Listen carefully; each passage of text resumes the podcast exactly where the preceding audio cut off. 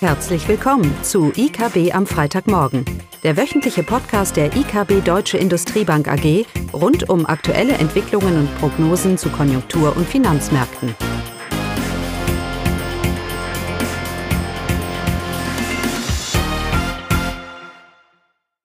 Willkommen zu IKB am Freitagmorgen mit mir, Caroline Vogt.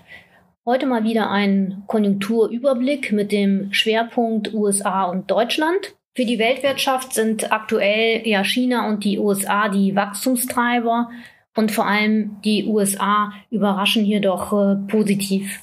Die Stimmungsindikatoren in den USA erreichen fast äh, schon Rekordwerte. So ist der Einkaufsmanager-Index ISM im Februar auf fast 65 Punkte gestiegen. Das ist sehr ordentlich.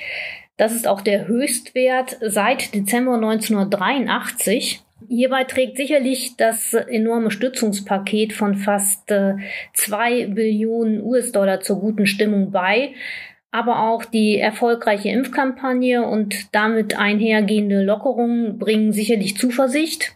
Die Impfquote liegt in den USA bei 33 Prozent und ab dem 19. April soll es ein Impfangebot für jeden erwachsenen US-Amerikaner geben. Die Wirtschaft, wirtschaftliche Belebung zeigt sich mittlerweile auch in den harten Konjunkturdaten. So hat das Handelsbilanzdefizit im Februar ebenfalls ein Rekordhoch erreicht. Die Gründe hierfür sind, durch das äh, starke US-Wachstum wird mehr importiert ähm, und die Exporte, ja, die sind belastet durch die Schwäche wichtiger Handelspartner wie die EU. Auch der Arbeitsmarkt in den USA erholt sich gut. Die Arbeitslosenquote lag im März bei 6 Prozent. In der Hochphase der Corona-Krise lag sie ja bei fast 15 Prozent im April 2020. Das Vorkrisenniveau von um die knapp unter 4 Prozent ist äh, noch nicht erreicht mit den 6 Prozent. Dennoch dürfte sich die Verbesserung am Arbeitsmarkt und auch die fiskalische Unterstützung der Haushalte beim privaten Verbrauch in den nächsten Monaten bemerkbar machen und der US-Wirtschaft einen kräftigen Schub verleihen. Gerade der private Verbrauch ist ja sehr wichtig als Wachstumstreiber für die US-Wirtschaft, weil er 70 Prozent des US-BIP ausmacht. Von daher gibt es auch bereits schon einige Warnungen, dass die US-Hilfsmaßnahmen zu groß, zu umfangreich ausfallen und zu einer Überhitzung der Wirtschaft führen könnten. Aktuelle Prognosen gehen für die USA von einem Wirtschaftswachstum von über 6 Prozent im laufenden Jahr aus. Und auch wir liegen mit unserer Prognose bei 6,2 Prozent für die USA. Anders sieht es in Europa aus. Hier leidet die Wirtschaft noch unter der Corona-Pandemie beziehungsweise unter der nur schleppend verlaufenden Impfung der Bevölkerung. Auch der Internationale Währungsfonds hat in dieser Woche in seiner aktuellen Prognose Europa als Nachzügler bezeichnet. Zudem machen viele Schwellenländer, insbesondere in Lateinamerika, Brasilien, aber auch in Afrika sorgen. Viele dieser Länder wurden durch die Corona-Krise deutlich stärker getroffen als Industrieländer und das eben nicht nur wirtschaftlich, sondern auch bezogen auf Krankheits- und Todesraten. Zudem sind diese Länder natürlich bei der Erholung belastet durch den weltweit ungleichen Zugang zu Impfstoffen. Ja, in der Krise rücken solche Aspekte sicherlich ganz weit nach hinten. Damit zur deutschen Konjunktur. Hier gab es aktuelle Daten für den Februar und März. Also wo stehen wir ein Jahr nach Corona, da ja der Februar 2020 der letzte Monat vor der Corona-Krise war. Die Industriedaten waren hier wieder recht erfreulich, was den Ausblick betrifft. So gab es ein kräftiges Auftragsplus von 1,2 Prozent zum Vormonat. Das ist ein ordentliches Plus. Und auch zum Vorjahresmonat liegen die Order um 5,6 Prozent höher.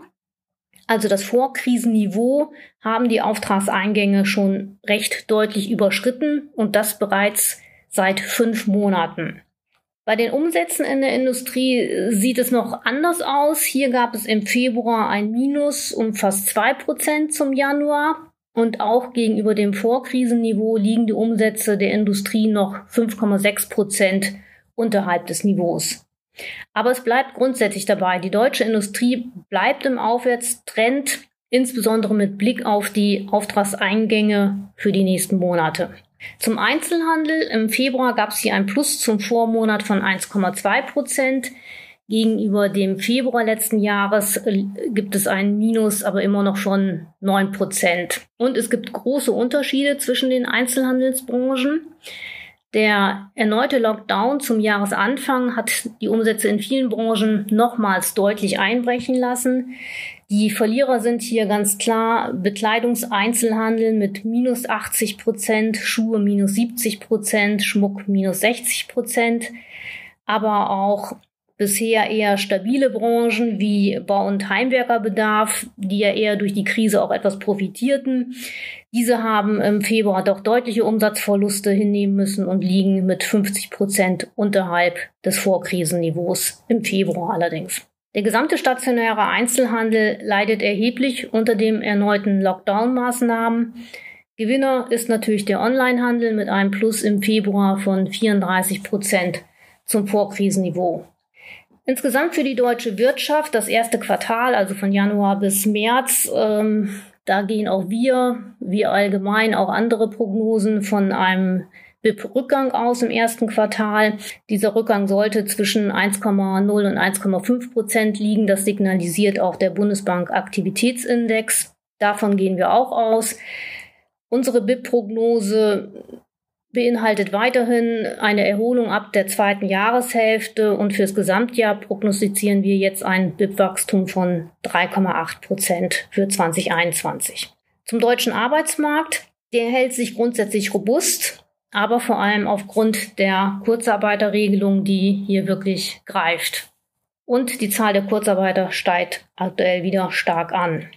Im März äh, waren 2,8 Millionen Menschen arbeitslos gemeldet. Das entspricht einer Arbeitslosenquote von 6,2 Prozent. Dabei sind aktuell rund 500.000 Arbeitslose der Corona-Krise zuzuschreiben, also eine halbe Million Menschen. Das ist äh, dann schon recht ordentlich. Das entspricht auch ähm, 1,1 Prozentpunkte der Arbeitslosenquote. Also ohne Corona-Krise wären wir dann statt bei den 6,2 Prozent bei 5,1 Prozent Arbeitslosenquote. Zudem profitiert der Arbeitsmarkt von der Kurzarbeiterregelung. Durch diese Regelung wurden im Januar Aktuellere Zahlen liegen hier noch nicht vor. Also durch die Kurzarbeiterregelung wurden im Januar 1,7 Millionen Beschäftigungsverhältnisse gesichert. Äh, zur Hochphase im letzten April waren das sogar zeitweise drei Millionen Arbeitsplätze, die durch die Kurzarbeitregelung gesichert wurden. Ohne Kurzarbeitregelung wäre also die Ar Arbeitslosenzahl würde dann bei 4,5 Millionen Arbeitslosen liegen, statt der 2,8, die wir haben. Und das würde dann einer Quote von 10 Prozent entsprechen, statt der 6,2 Prozent, die wir haben. Also die Kurzarbeiterregelung greift tatsächlich in den Arbeitsmarkt ein und hat die Arbeitslosenquote stark positiv beeinflusst. Zur Inflation. Ja, die Inflationsrate in Deutschland, wie auch in vielen anderen Ländern, steigt seit Anfang des Jahres an, aber insbesondere in Deutschland. Hier im März äh, gab es äh, einen Anstieg auf 1,7 Prozent. Zur Erinnerung, im Dezember 2020 lag die Inflationsrate noch bei minus 0,3 Prozent. Ja, die Inflation bekommt Auftrieb seit Anfang des Jahres äh, durch den steigenden Ölpreis und auch durch höhere administrative Preise, also hier Stichwort Mehrwertsteuer und CO2-Steuer, aber auch durch eine veränderte Gewichtung einzelner Gütergruppen im, Wa im Warenkorb. Das sind alles äh, zumindest die administrativen Preise und die Warenkorbänderung, das sind einmalige Effekte, die noch keine generelle Trendumkehr der Preisentwicklung signalisieren. In der zweiten Jahreshälfte ist dann aufgrund des Basiseffekts der Mehrwertsteuersenkung, das war ja im Juli, und eines generell niedrigeren Preisniveaus in der zweiten Jahreshälfte 2020, dann ist vorübergehend mit hohen Teuerungsraten im laufenden Jahr zu rechnen. Aus heutiger Sicht könnte die Inflationsrate dann zum Jahresende tatsächlich zeitweise drei Prozent klar überschreiten. alleine aber aufgrund von Sonder- und Basiseffekten. Eine signifikant höhere Preisdynamik würde diesen Zahlen aber noch nicht zugrunde liegen. Also eine Inflationsrate von drei Prozent zum Ende des Jahres sollte nicht beunruhigen und bedeutet noch keinen generellen Preisauftrieb. Ja, das war's heute von mir und damit wie immer ein schönes Wochenende, hoffentlich ohne Schnee. Das war das wöchentliche IKB am Freitagmorgen. Sie wollen immer über neue Ausgaben informiert bleiben? Dann direkt den Podcast abonnieren. Oder besuchen Sie uns unter www.ikb-blog.de slash podcast.